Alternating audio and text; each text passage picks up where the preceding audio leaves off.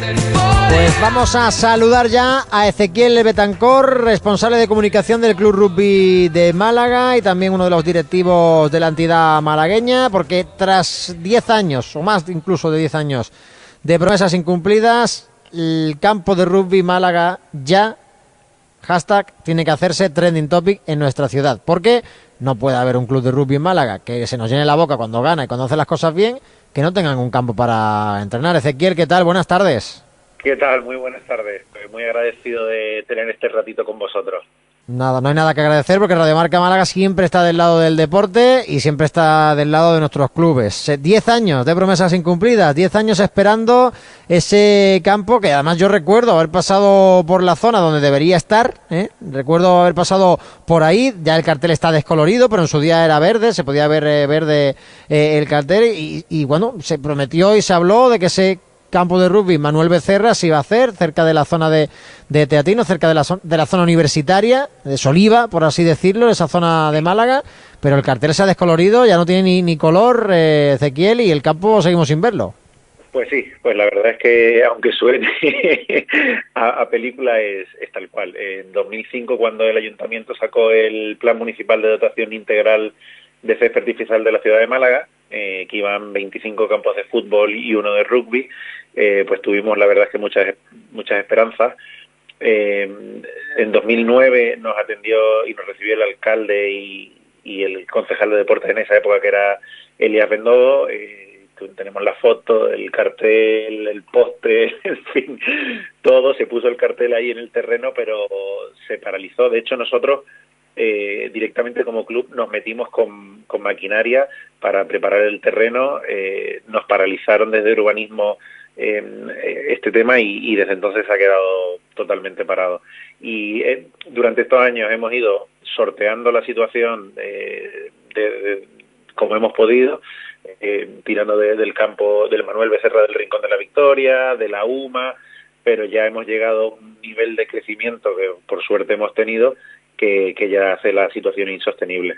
Es que Ezequiel, como decías, eh, estáis hablando de un club que a día de hoy tiene más de 350 fichas federativas, eh, siendo de los más importantes de Andalucía, y una masa social que mueve 2.500 mm, personas cada fin de semana. No sé, yo creo que no estamos hablando, con todo mi cariño, de, un club de amigos, ni de una peña. No, totalmente. De hecho, ahora mismo eh, tendría que corroborar exactamente, no quiero dar el dato, pero vamos, casi seguro que somos el único equipo de Andalucía que tiene tres equipos eh, en senior masculino. O sea, estamos jugando en División de Honor B, Primera Regional y Segunda Regional. Eh, además tenemos el equipo femenino que ha arrancado este año y en eh, pocos meses tiene ya más de 40 fichas. Estamos intentando trabajar con el, desarrollando el rugby inclusivo eh, es un proyecto que tenemos mucha gana y mucha ilusión de sacar adelante, pero que se ve pausado por, por la falta de instalaciones. Es que no tenemos dónde recibir más gente. Y, bueno, desde 2005 esperando esto, ¿no, Ezequiel? ¿El, qué, perdón? Que desde 2005 esperando esto. Sí, desde 2005 fue cuando se, se aprobó. Eh, y desde entonces nada, han habido promesas, que sí, buenas voluntades, de hecho, ahora mismo hemos estado en conversaciones en los últimos meses eh, con Mercedes García Paine de la Junta, con Noelia Losada del Ayuntamiento de la Concejalía de Deportes, e incluso ayer el, grupo municipal del PSOE se puso en contacto con nosotros, eh, Borja Vivas está en contacto con nosotros. Hay mucha predisposición, muchas buenas palabras, pero claro, esas ya las hubieron en 2005, las hubieron en 2009, las hubieron en 2011 y nunca se concretó nada.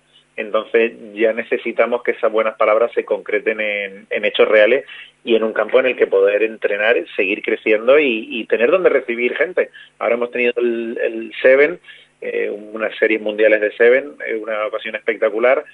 Y, varias selecciones nos han preguntado, oye, pues mira, pues hacer una pretemporada en Málaga, eh, tenemos incluso esta semana viene un equipo de Berlín que pidió jugar un amistoso con nuestra academia no podemos hacerlo porque no tenemos campo, los hemos invitado a entrenar con nosotros, o sea, imagínate eh, la, proyección que podemos tener como club.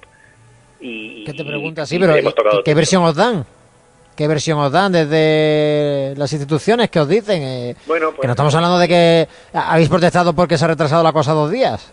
No, no, claro. Ahora mismo eh, se ha proyectado una ciudad deportiva que tiene, la verdad es que tiene una pinta espectacular, allí también por la zona de Teatinos, pero claro, sigue siendo algo a muy largo plazo y nosotros ya hemos llegado a un momento que, es que no podemos seguir esperando, que tenemos a 90 personas entrenando en un campo de fútbol. O sea, no, no podemos preparar deportivamente los partidos, no tenemos palos a los que tirar, o sea, tenemos a, nuestro pateador entrenando eh, en una portería imaginaria. Imagínate el, la situación en la que estamos. Aparte de, de, tener que dedicar más de 25.000 euros anuales al pago de, de alquiler de campos perdiendo cinco localías esta temporada. Hemos tenido que jugar contra el CAR y contra Mairena, que son dos equipos de Sevilla, y hemos tenido que jugar en el campo de San Jerónimo, que es un tercer equipo de Sevilla, perdiendo la localía y con el, con el coste que eso supone también económico para el club de, del autobús de, de ida y vuelta. Pues es alucinante esto que nos cuentas. Yo creo que demasiada paciencia habéis tenido, ¿eh? O sea, creo que, habéis tenido bastante paciencia. Además que yo soy, yo soy futbolero, Ezequiel, yo no te lo voy a engañar. Yo soy de los que ha disfrutado de eso, de ese plan de, de campos y de renovación integral de, esos campos, porque he estado siempre entrenando en el tiro pichón y, he disfrutado de ese césped artificial y soy un futbolero, pero es que estamos ya hablando de que se están empezando a reformar esos campos que se hicieron en, en 2008, en 2007, en 2009 y el campo de rugby sigue sin llegar. Siendo egoísta, vale, podría estar contento, pero no puedo estar contento con esto que me cuentas. Sí, bueno, de hecho, una de las cosas que nos dicen, bueno, es que nos quedamos sin dinero para el de rugby. Eh, bien, eh, compramos ese argumento, pero luego en 2018 se destinó una partida de 2,3 millones de euros a reacondicionar esos campos. Ahora en 2021 se ha aprobado eh, otro millón de euros para el campo de Guadalmar, que nosotros de hecho ahora mismo estamos entrenando en Guadalmar, pero, pero claro, me parece perfecto que se, que se invierta un millón de euros en Guadalmar, pero para mejorar una instalación que ya existe. Eh, quizás habría que desarrollar una que todavía no existe. Hola Ezequiel, eh, estáis reclamando evidentemente ese campo, eh, promesas incumplidas. No sé hasta qué punto se podría habilitar las instalaciones de la universidad, porque históricamente el Club Rugby Málaga de vez en cuando ha tenido que jugar allí, ¿no? Claro, sí. Uno de los problemas que nos estamos viendo es que con nosotros entrenábamos en la UMA el problema que hubo es que con la pandemia se hubo un recorte de horario de la UMA, en vez de las 11 cerraron a las 10 y ahora nos apagan la, o sea, cierra la instalación a las 10, pero la luz del campo eh, la apagan a las nueve y media. Entonces, claro, ya nos quedamos sin tiempo para entrenar nosotros, que entrenamos de 8 a 10. Entonces, eh, de hecho, es otra de las eh, peticiones que le hacemos a la UMA, es que por favor nos permitan aguantar el entrenamiento hasta las 10 menos 10 y que luego nos abran la puerta y salimos corriendo. No usamos vestuario, pero por favor que podamos eh, al menos desarrollar ahí los entrenamientos para entrenar en un campo de rugby y dejar de entrenar en un campo de, fútbol como el de Guadalmar. Pero de todas formas, es una situación, es que estamos hablando de que el Rincón de la Victoria, que es un municipio muchísimo más pequeño, tiene su campo de rugby, en San Roque tienen su campo de rugby, eh, Almería acaba de presentar su segundo campo de rugby, o sea, estamos hablando de que, eh, bueno, en Sevilla hay numerosos.